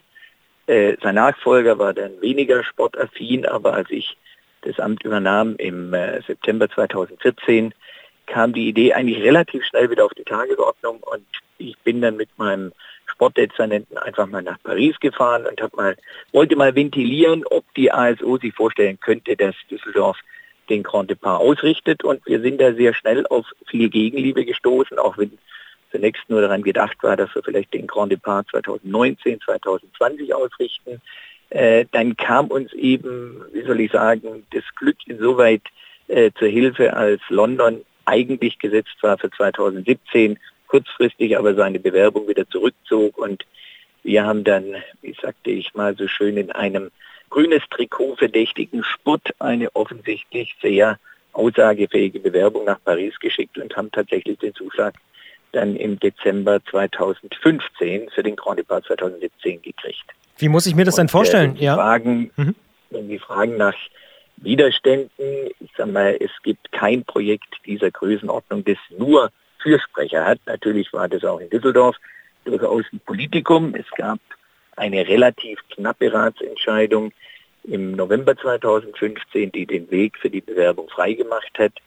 Es gab dann danach auch noch so den einen oder anderen Kritiker. Mittlerweile allerdings äh, gibt es, sagen wir, bis auf wirklich sehr, sehr wenige, äh, ganz überwiegend, glaube ich, große Vorfreude und Begeisterung. Und äh, ich glaube, viele Düsseldorfer freuen sich darauf, dass die Stadt seit längerem mal wieder ein, ein Sportereignis dieser Größenordnung ausrichtet. Und im Jahr 2017 kommen ja noch weitere dazu. Im Moment ist die Tischtennis-Weltmeisterschaft, äh, die ebenfalls in, Tisch in Düsseldorf stattfindet. Und also dieses Jahr profiliert sich Düsseldorf in der Tat als Sportstadt. Was versprechen Sie sich denn als Stadt davon? Also wollen Sie sich nur als Sportstadt äh, präsentieren oder hoffen Sie auch touristische Effekte? Was, wa- warum machen Sie das? Naja, ich sag mal, die Tour de France ist ja ein Ereignis, das auf der einen Seite ein Sportereignis der Weltklasse ist, ohne Zweifel möglicherweise sogar das größte Sportereignis im Jahre 2017. Aber es ist nicht nur ein großes Sportereignis, es ist auch ein Ereignis, bei dem sich die Ausrichterstadt eben einem weltweiten Publikum präsentieren kann. Das ist ein riesiges Outdoors-Event, äh, zu dem wir etwa eine Million Menschen in Düsseldorf als Gäste erwarten. Ein Event, das Bilder der Stadt in die ganze Welt trägt, zu einem Millionenpublikum an den Fernsehbildschirmen. Und äh, also gerade der Aspekt Stadtmarketing, Präsentation der Stadt als gastfreundliche Stadt, als Stadt mit äh, besonderen Lebensart, mit äh, natürlich auch städtebaulich attraktiv, das ist natürlich, ich soll mal sagen, so viel, so viel Airtime kann man eigentlich bei kaum einem anderen Ergebnis bekommen wie bei der Tour de France. Und äh, also von daher ist sicher auch das Thema Stadtmarketing spielt eine große Rolle. Und äh, der dritte Aspekt, der ebenfalls nachhaltig ist, ist, dass wir auch äh, in der Verkehrspolitik in Düsseldorf ganz gezielt auf das Fahrrad setzen. Wir sind eine Stadt, die sehr, sehr stark wächst, die immer stärker verdichtet wird. Da ist das Fahrrad das Verkehrsmittel der Wahl, weil es eben wenig Platz braucht, weil es emissionsfrei ist, weil es gesund ist, weil es in der verdichteten Innenstadt wahrscheinlich auch das schnellste Verkehrsmittel ist. Und wenn man Fahrradstadt werden möchte, dann braucht man auf der einen Seite die Infrastruktur. Das machen wir im Moment. Wir bauen die Fahrradinfrastruktur in Düsseldorf auf mit Fahrradwegen, mit Abstellplätzen, mit Fahrrad-App und was es alles in Düsseldorf mittlerweile gibt auf dem Gebiet. Aber wichtig ist auch, dass man gewissermaßen emotional Stimmung für das Fahrrad macht. Und ein Ereignis wie die Tour de France, wie der Grand Depart, ist natürlich diesbezüglich das Ideale, denn da steht das Fahrrad ganz im Mittelpunkt des Interesses. Und ein viertes Motiv, das in Düsseldorf durchaus auch immer eine Rolle gespielt hat, war uns verbindende Freundschaft mit Frankreich, mit Paris insbesondere. Das wird ja gewissermaßen verkörpert durch den größten Sohn unserer Stadt, Heinrich Heine, der in Düsseldorf geboren ist, in Paris den Großteil seines Lebens verbracht hat. Äh, Wir haben eine relativ große französische Community in der Stadt und wir sehen in der Ausrichtung des Grand Depart durchaus auch ein Signal für die deutsch-französische Freundschaft und damit auch ein Signal für Europa in der Zeit, wo das ja leider nicht mehr ganz selbstverständlich ist. Und da sagen Sie, dann sind auch 11 Millionen Euro eigentlich gerechtfertigt. Naja, also wenn Sie die Gesamtkosten sehen, werden die Gesamtkosten wahrscheinlich sogar etwas höher ausfallen, aber darf ich nicht vergessen, wir haben auch etwa 7,5 bis 8 Millionen Euro an Sponsorengeldern eingeworben. Auch das gab es noch nie. Und äh, das hohe Aufkommen an Sponsoring ist ja auch gewissermaßen der Nachweis, dass es sich hier wirklich um ein Ereignis handelt, mit dem sich die ganze Stadtgesellschaft identifiziert und wo es ganz, ganz viele Partner gibt, die uns ideell und materiell eben auch unterstützen. Also von daher der letztlich bei uns verbleibende Fehlbetrag, der wohl so bei vier bis sechs Millionen liegen. Und wenn Sie sich überlegen, was Sie allein an Airtime bekommen, was Sie allein an zusätzlicher Kaufkraft durch etwa eine Million Besucher bekommen, dann ist dieser Fehlbetrag ohne weiteres kompensiert durch die Effekte, die dieses äh, Ereignis äh, für Düsseldorf äh, bewirkt. Jetzt heißt es ja in letzter Zeit oft, das Fahrrad wäre das neue In-Accessoire, der rollende Style-Faktor für trendbewusste Großstädter.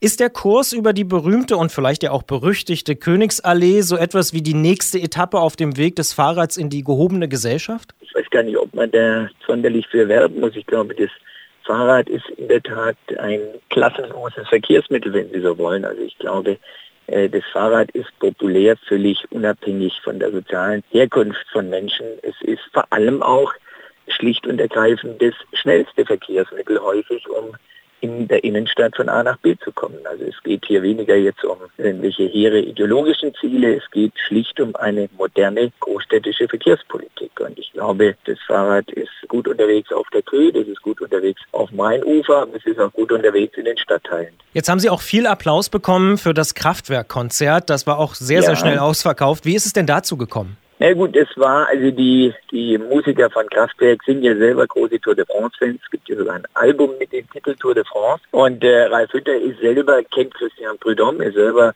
persönlich äh, war oft bei der Tour de France und dann so kam eins zum anderen und es ist natürlich toll, dass am Abend des Einzelzeitfahrens dann direkt neben der Strecke im Ehrenhof dieses Kraftwerk-Konzert stattfindet. Wollten ja den Grand Depart auch ich sag mal, Düsseldorf-Style organisieren und Kraftwerk ist eben gewissermaßen ein Aushängeschild von Düsseldorf, sind die Begründer der elektronischen Musik. Und eines der Premium-Sponsoring-Pakete enthält ein Foto von Andreas Guski, also dem weltbekannten Fotokünstler, der ja auch Düsseldorf und auch bekennender Tour de France-Fan ist. Dann äh, gibt es am Abend vor dem Einzelzeitfahren in Schloss Benrath ein großes Konzert, Open Air, der Düsseldorfer Sinfoniker. Also es gibt hier auch ein sehr umfangreiches Kulturprogramm gewissermaßen um den Grand Depart. Die Tour de France beginnt 2017 in Düsseldorf und wir haben darüber mit Thomas Geisel gesprochen. Wir haben ihn übrigens im Auto erreicht, weil er natürlich noch wahnsinnig viel zu tun hat in der Vorbereitungszeit und entschuldigen uns so ein bisschen für die Tonqualität. Er ist Oberbürgermeister in Düsseldorf und hat das Projekt mit vorangetrieben. Im Podcast sprechen wir gleich noch ein bisschen weiter über den Start der Tour de France, aber hier an dieser Stelle in der Sendung ist schon mal Schluss und ich sage vielen Dank für das Gespräch und viel Spaß Anfang Juli. Sehr gerne. Vielen Dank. Und damit sind wir auch schon mittendrin im Podcast Bonustrack hier im Antritt bei Detektor FM mit dem Oberbürgermeister der Stadt Düsseldorf mit Thomas Geisel. Eine Frage, die sich uns noch gleich gestellt hat äh, in der Vorbereitung auf dieses Gespräch ist die Frage, wie lange man denn eigentlich tatsächlich braucht, um so ein Projekt umzusetzen. Sie haben schon gesagt, es war ein Sprint. Wie lange sind Sie denn gesprintet? Naja gut, ein Sprint war die Bewerbung, weil wir hatten ja nicht sehr, sehr viel Zeit, äh, die Bewerbung einzureichen, weil die Möglichkeit, dass wir in 2017 bereits den Grand Depart ausrichten können, die hat sich ja relativ spät erst geboten. Die Vorbereitung insgesamt, die dauert jetzt nun in der Tat schon im Prinzip seit wir den Zuschlag bekommen haben, am 14. Januar 2016, also seit eineinhalb Jahren fast, äh, bereiten wir dieses Event vor. Es ist ein Riesenevent. Es geht einmal um die Streckensicherung. Also wir haben Einzelzeitfahren, 13 Kilometer äh, entlang des Rheins im Wesentlichen, links und rechts rheinisch. Und dann die zweite Etappe beginnt in Düsseldorf, geht dann nach Osten durchs Neandertal, kommt wieder zurück nach Düsseldorf und geht dann weiter über Neuss, Mönchengladbach, Aachen bis nach Lüttich. Auch da sind wir für die Streckensicherung verantwortlich. Aber dann auch sagen wir, das ganze Thema, was man auf Neudeutsch Crowdmanagement nennt. Also wir rechnen ja mit sehr vielen Besuchern, die müssen transportiert werden. Wir wollen ja, dass die einen tollen Eindruck von Düsseldorf bekommen. Wir wollen nicht, dass am Schluss eine Viertelmillion Leute im Wesentlichen das Einzelzeitfahren im Stau auf der Autobahn erlebt haben. Und äh, von daher müssen wir für Parkplätze sorgen, für Transport, für öffentlichen Transport, Fahrradparkplätze. Wir wünschen uns natürlich, dass ganz, ganz viele auch mit dem Fahrrad hierher kommen, vielleicht also größere Distanzen. Äh, und dann natürlich das ganze Thema Sicherheit ist ja nun traurigerweise, muss man sagen, äh, von ganz besonderer Bedeutung. Und äh, wir werden auch insofern alles Menschenmögliche tun, dass die vielen Besucher eben unbeschwert und ohne Angst vor Gefahren haben zu müssen, hier den Grand Depart genießen können. Das ist ein Riesenteam, das über viele Ämter der Stadtverwaltung, aber weit über die Stadtverwaltung hinaus, da ist die Polizei dabei, da ist das Rote Kreuz dabei, da sind Sanitätsdienste dabei, da ist das THW dabei, da ist die Feuerwehr dabei und im Prinzip ganz, ganz viele und dann natürlich noch etwa 2000 Volunteers, die sich gemeldet haben, die ebenfalls helfen wollen, dass das Ereignis eben, wie soll man sagen, reibungslos und heiter und in guter Stimmung veranstaltet wird. Jetzt haben Sie die lokalen Partner schon angesprochen. Inwiefern haben Sie denn auch die lokalen Radsportinitiativen, Vereine und ähnliche, die Düsseldorfer Radszene mit eingebunden? Die sind auch dabei. Es gab im letzten Jahr bereits ein Jedermannrennen, das Race am Rhein, wo natürlich die Radsportvereine dabei waren. Dann haben wir eine Aktion, die heißt Petit Depart. Das richtet sich an Kinder und Jugendliche, die da eine Prüfung ablegen können. Da geht es um Schnelligkeit und um äh, Geschicklichkeit auf dem Fahrrad. Das ist natürlich auch gedacht als so mal ein Stück weit Werbung für den Radsport. Wir wollen natürlich auch, dass die Radsportvereine etwas davon haben, dass vielleicht der eine oder andere seine Liebe für den Radsport oder auch vielleicht sein Talent für den Radsport entdeckt. Und deswegen gibt es auch eine ganze Reihe von sportlichen Veranstaltungen im Rahmenprogramm. Jetzt haben Sie auch schon angesprochen, dass Düsseldorf auch eine Fahrradstadt werden möchte oder eine stärkere ja. Fahrradstadt werden möchte. Was konkret erhoffen Sie sich denn da von dem äh, Start der Tour de France? Ist es für Sie so eine Art Auftakt, um nochmal deutlich zu machen, wir wollen den Radverkehr weiter ausbauen und wichtiger machen in der Stadt? Ja, auf jeden Fall. Also ich glaube, wenn man zur Fahrradstadt oder wenn man Verkehrspolitik mit Schwerpunkt Fahrrad machen möchte, dann braucht man zwei Dinge. Man muss auf der einen Seite natürlich die Infrastruktur schaffen und das andere ist, dass man eben auch gewissermaßen der Sache einen emotionalen Schub gibt. Und beim Grand Depart, da dreht sich im Prinzip ja jetzt schon da mit den ganzen Veranstaltungen im Vorfeld, im Rahmenprogramm, aber in der einen Woche dreht sich alles um das Fahrrad und äh, die Erfahrungen von anderen Ausrichterstädten, etwa Yorkshire oder London, zeigen ja, dass spürbar der Fahrradverkehr im Anschluss an den Grand Depart signifikant gestiegen ist. Wir sind, glaube ich, in Düsseldorf gegenwärtig bei 15 Prozent. Wir streben an, einen Anteil von 25 Prozent zu erreichen und die Tour de France, der Grand Depart, gibt uns dabei natürlich einen gewissen Schub. Von Ihnen persönlich habe ich gelesen, dass Sie Radsport begeistert sind und ich glaube, das hat man auch mitbekommen, wenn man jetzt Ihnen zugehört hat in den letzten Minuten. Wie leben Sie denn diese Begeisterung aus? Also fahren Sie mit dem Rad zur Arbeit oder sind Sie eher sportlich am Wochenende unterwegs? Oder beides? Also ich fahre selber, ich habe auch in meinem Leben schon die eine oder andere größere Radtour durch die Alpen und durch die Pyrenäen gemacht. Im Urlaub in erster Linie. In der Stadt fahre ich auch, sagen wir die Distanzen, wenn der Terminkalender das zulässt. Ich habe selber ein Dienstfahrrad, bin viel auch in der Stadt dann mit dem Fahrrad unterwegs. Aber am liebsten eigentlich auf dem Rennrad über Parolberge. Das ist das, was mir am meisten Spaß macht. Wie werden Sie die Tour de France erleben? Also werden Sie mit dem Fahrrad da von einem Ort zum anderen fahren? Wahrscheinlich nicht, aber auf was freuen Sie sich besonders? Nee, äh, also ich glaube, ich darf einmal mit einer kleinen Gruppe die Strecke für das Einzelzeitfahren abfahren auf dem Rennrad und äh, werde dann die zweite Etappe wahrscheinlich im Auto mit Christian Prudhomme oder weiß nicht, Bernard Tevene, Bernard Hinault, weiß nicht, wer da in einem dieser ASO-Fahrzeuge mitfährt, da werde ich wahrscheinlich im Auto dann mitfahren. Und mal gucken, ich bin auf jeden Fall in Paris beim Finale. Ob ich noch eine andere Tour schaffe, äh, das hängt so ein bisschen davon ab vom Terminkalender. Der ist relativ dicht getaktet im Juli äh, und danach bin ich dann im Urlaub. Also von daher, das kann ich noch nicht sicher sagen, ob ich das schaffe. Die Tour de France beginnt 2017 in Düsseldorf und wir haben mit Thomas Geisel darüber gesprochen. Wie erwähnt, leider natürlich nur unterwegs im Auto, aber ich denke, die Tonqualität war trotzdem noch okay, um ihn zu verstehen. Er ist Oberbürgermeister in Düsseldorf und hat das Projekt mit vorangetrieben. Wir sagen vielen Dank fürs Gespräch und wünschen viel Spaß Anfang Juni dann mit dem Grand Depart in Ihrer Stadt. Ganz herzlichen Dank. Marianne, kommst du mit mir?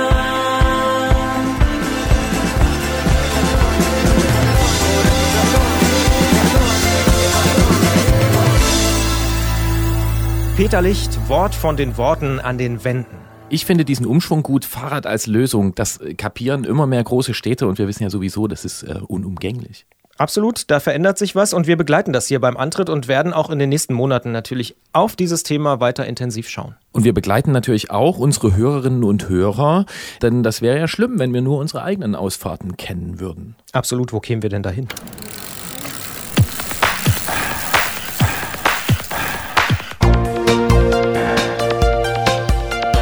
Antritt. Alles zum Thema Fahrrad bei Detektor FM. Präsentiert von Rose, die Bike-Experten. Thank you. Hier ist der Antritt auf Detektor FM mit der nächsten Ausfahrt des Monats. Wir sammeln nämlich eure Fahrradfahrten, weil uns sonst was fehlen würde in dieser Sendung und weil es so viele ganz eigene Geschichten rund ums Fahrrad gibt. Wie zum Beispiel die von Ina, die mit ihrem Rennrad in eine Gruppe von Leuten geraten ist, die ganz anders unterwegs war. Ina hat uns geschrieben und ihren Bericht mit den Worten beendet, denn auch das habe ich auf dieser Tour gelernt. Manchmal erlebt man langsamer einfach mehr. Ja, und darüber müssen wir natürlich sprechen. Hallo nach Hamburg. Hallo Ina. Hallo. Was ist das für eine Gruppe, in die du da reingeraten bist und wie ist das passiert? Das ist eine Gruppe, die nennt sich Veliro Classico. Die fahren mit historischen Fahrrädern, machen Ausfahrten, Kaffeefahrten und auch tatsächlich Rennen mit Fahrrädern, die ja älter sind als ich, also weit älter als 30, 40 Jahre. Ein 100-jähriges war dabei. Das hat mich sehr beeindruckt. Ist das das, was man auch immer bei, auf Instagram und in sozialen Netzwerken sieht und gerne auch mal als Tweetrun ähm, bezeichnet wird? Sowas gibt es ja in vielen Städten mittlerweile. Ja, genau, so etwas ist das. Das war im Rahmen einer Messe, der Velo Hamburg, und ich wollte eigentlich die Cyclassics Rennradtour mitfahren, die es gab. Ich habe meinen Freund für die Klassikausfahrt angemeldet, weil der so ein altes Hollandrad hat und immer über mich schmunzelt, weil ich Rennrad fahren möchte. Was mit dem los? Hollandräder sind auch schön. Ja, ja das ist wunderschön und eigentlich ist es ein schwedisches Militärrad muss man, wenn man es ganz genau nimmt. Und wir sind zusammen angekommen und ich wurde in dieser Gruppe einfach adoptiert. Ich wurde begrüßt und ich habe mich im ersten Moment total unwohl gefühlt, weil ich gedacht habe, ich stehe hier mit meinen schönen Nylonklamotten und dem Rennrad und ähm, warte jetzt auf die anderen Rennradfahrer. Aber die Menschen waren so herzlich und haben gesagt, komm einfach mit. Und dann habe ich gesagt, ja, aber ich passe ja gar nicht zu euch. Ich warte ja eigentlich auf die anderen. Und sie haben einfach gesagt, du hast ein Fahrrad und du kommst jetzt mit. Wir gehen zusammen Fahrrad fahren. Und das ist so der Kern des, was sie machen und was auch so beeindruckend war. Die lieben ihre Fahrräder über alles. Die pflegen und hegen die. Und dieses Ganze, was einem manchmal woanders begegnet, Fachsimpelei oder zu gucken oder passt du denn oder wie auch immer, das gab es da einfach nicht. Und das hat mich sehr beeindruckt, dass das extrem entspannte Leute sind, die tatsächlich in erster Linie eins wollen, nämlich unglaublich schön Fahrrad fahren und unglaublich gemütlich. Und ich muss sagen, ähm, das mit dem Rennradfahren ist eine ganz tolle Sache und das sind auch nette Leute, die mir da begegnen, aber die sind häufig nicht so entspannt. Das stimmt, das ist ein Phänomen, das trifft man durchaus ab und zu an. Das heißt, du bist dann auch die Rennradrunde, also die Cyclassics, gar nicht mitgefahren und stattdessen nee, mit. Herrlich. Ich habe mich verliebt in diese Leute. Also ich habe welche getroffen von der Cyclassics-Runde und war lange hin und her gerissen, weil ich ja eigentlich da war für die Cyclassics-Runde und weil ich auch mal wieder in Schwung kommen muss auf dem Rennrad, aber die haben mich fasziniert und die haben mich dann einfach mitgenommen. Und ich war da zwar dann der bunte Vogel in der Gruppe, aber jeder einzelne von denen war ähm, total offen und total nett und man ist mit denen ins Gespräch gekommen und ähm, hat einen Tipp gekriegt oder hat auch jeder hat was Besonderes an seinem Fahrrad, was er gezeigt hat und ähm, ich fand das unheimlich faszinierend, wie entspannt die einfach waren. Und es war auch wirklich mal erfrischend, mal wieder ähm, so Leute zu treffen, die so unheimlich offen und entspannt Fahrrad fahren, einfach nur, weil letztendlich geht es ja auch beim Rennradfahren genau darum. Wirklich beeindruckend. Ich finde dieses Bild auch sehr schön, wie du da in deren Rennradklamotten in dieser äh, Tweeturan-Gruppe gelandet bist. Und es hört sich alles so wahnsinnig tolerant und warmherzig an, oder? Ja, es war so. Wir sind danach spontan nochmal mit einer zweiten Tweeterei-Gruppe mitgefahren. Die waren schon wieder ganz anders. Also die waren auch sehr herzlich und ähm, die waren aber nicht so unglaublich offen. Also ich habe da eine Gruppe von Menschen getroffen, die ihre Fahrräder lieben und hegen und pflegen, die einfach nur Fahrrad fahren und die einfach jeden total akzeptieren und mögen, der Fahrrad fährt. Ich habe selten so viele so entspannte Leute auf einem Haufen getroffen. Ich kenne es auch. Ich kenne auch ein paar nette Leute, die ich auch bei sowas getroffen habe. Äh, ein Freund von mir, der macht auch sowas ähnliches, macht er hier so manchmal mit. Was ich mich manchmal frage oder was ich auch gefragt werde, inwiefern geht es da um so eine Sehnsucht nach einer guten alten Zeit, die vielleicht gar nicht so gut war. Hast du da irgendwas mitbekommen? Ich denke schon. Ich habe mit mehreren Herren gesprochen und die haben mir immer die Geschichte ihres Fahrrades erzählt und die haben mir mehrfach haben die mir gesagt, das ist das Fahrrad, was ich von meinem Vater übernommen habe. Und dann kam die Geschichte auf, wo der Vater dieses Rad her hatte, dass er sehr lange gespart hat, dass er sehr lange gearbeitet hat, dass er ähm, dieses Fahrrad ihn sehr, sehr lange begleitet hat und gleichzeitig aber auch, dass dieses Material dieses ganze Leben mit begleitet hat. Das ist natürlich eine schöne Geschichte, als wenn man das dann in der ja. Familie noch weitergibt. Nun hast du ja noch geschrieben, dass du inzwischen auch äh, ein Fahrrad hast, nicht aus der Familie. Ja. Wie bist du dazu gekommen? Ich bin tatsächlich durch Zufall einfach an einem Haufen Sperrmüll vorbeigelaufen und da hat es rausgelugt und ich konnte nicht anders. Ich habe dieses Fahrrad aus dem Sperrmüllhaufen mitgenommen Ich weiß inzwischen, es ist von 1955 und ich weiß inzwischen auch, wem es gehört hat, nämlich auch einer Dame, die heute noch wohnt, die es tatsächlich auch als junge Frau um ihre Hochzeit herum ähm, geschenkt bekommen hat, die tatsächlich jetzt nicht mehr Fahrrad fahren kann, aber sehr froh ist, dass dieses Fahrrad jetzt wohl nochmal auf die Straße kommt. Und das ist eine Nachbarin von dir, oder? Ist tatsächlich eine Nachbarin. Also wir kannten uns nicht, aber ich habe entdeckt, dass in den Katalogen von diesem Fahrradhersteller stand, dass diese Fahrräder graviert wurden. Und dann habe ich den Namen ausfindig gemacht und habe einfach alle Türklingen in der Gegend ähm, abgelaufen und habe diese Frau gefunden. Wunderbar. Das ist doch ein Zeichen, dass dir das jetzt noch passiert ist. Ina aus Hamburg ist eher zufällig mit dem Rennrad in eine Klassikerausfahrt geraten und sie hat es sehr genossen. Wir bedanken uns für diese schöne Ausfahrt des Monats, spendieren natürlich einen 50 Euro Gutschein von Rose und haben eine Bitte. Wenn der erste Klassiker auf deine Rennradrunden mitkommt, verbinde ihn bitte mit uns. Ja, das mache ich. Danke, Dank. Ina. Ja, danke. She's on the road again. Lord, a natural born Eastman.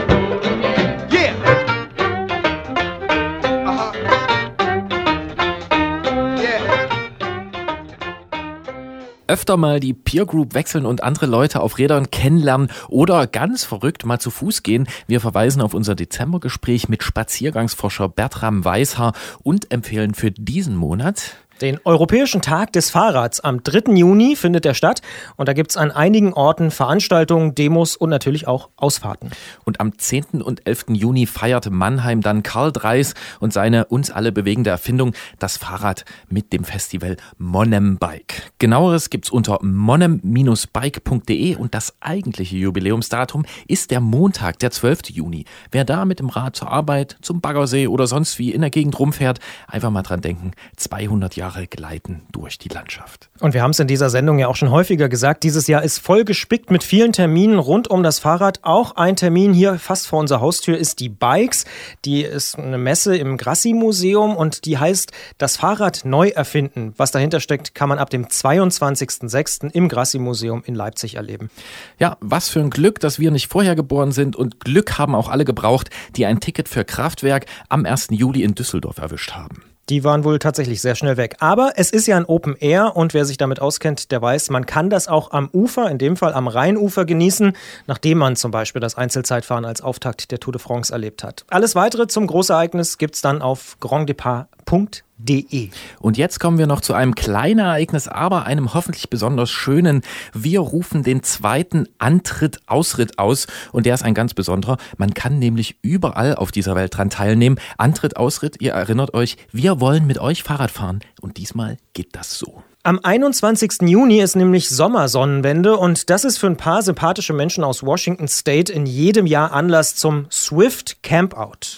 Denn Sommersonnenwende, ihr wisst das ja, die kürzeste Nacht des Jahres und die Fahrradtaschenbauer von Swift Industries, die rufen für das folgende Wochenende, also die Nacht vom 24. auf den 25. Juni zum Draußenschlafen mit Radeinreise auf. Und wir finden das so gut und haben uns gedacht, wir machen mit und ihr könnt das auch. Fahrt an diesem Wochenende raus, schlagt euch in die Büsche, schlaft oder wacht durch eine der kürzesten Nächte des Jahres oder einen der längsten Tage des Jahres und erzählt uns davon. Macht eine Tonaufnahme mit der Detektor FM App oder der Diktierfunktion eures Telefons und schickt uns einfach die Datei. Die App von Detektor FM gibt's für iOS und Android und mitmachen findet ihr im Bereich Mitmachen unten links. Nehmt auf, was euch gefällt, was euch beeindruckt. Geräusche, Käuzchen, Grillen, Frösche oder erzählt uns einfach, wo ihr seid und wie ihr dahin gefahren seid. Ich werde auch rausfahren mit ein paar Freunden und dann schneiden wir alle eingesendeten Aufnahmen zusammen zu einem Tondokument, auf das ich jetzt schon ziemlich gespannt bin. Ich bin auch sehr gespannt, wer da alles so mitmacht und was wir da zu hören bekommen und wie das dann am Ende klingt. Die nächste Antrittssendung, die gibt's dann am 6. Juli, da sind wir auch schon sehr gespannt und freuen uns drauf. Und vorher, wie gewohnt, den Podcast mit den langen Versionen der Gespräche aus dieser Sendung. Die Musik gibt's in unserer Spotify-Playlist und ihr erreicht uns wie immer über antritt.detektor.fm mit Lob, Kritik und Ausfahrten des Monats. Das geht natürlich auch über die Apps. Nochmal kurz erwähnt, iOS und Android, da gibt's die Detektor FM App zum Mitmachen, auch für die Ausfahrt des Monats. Macht's gut! 200 Jahre Raumgleiter, ich stehe drauf. Sunday morning brings the dawn in. It's just a restless feeling by my side.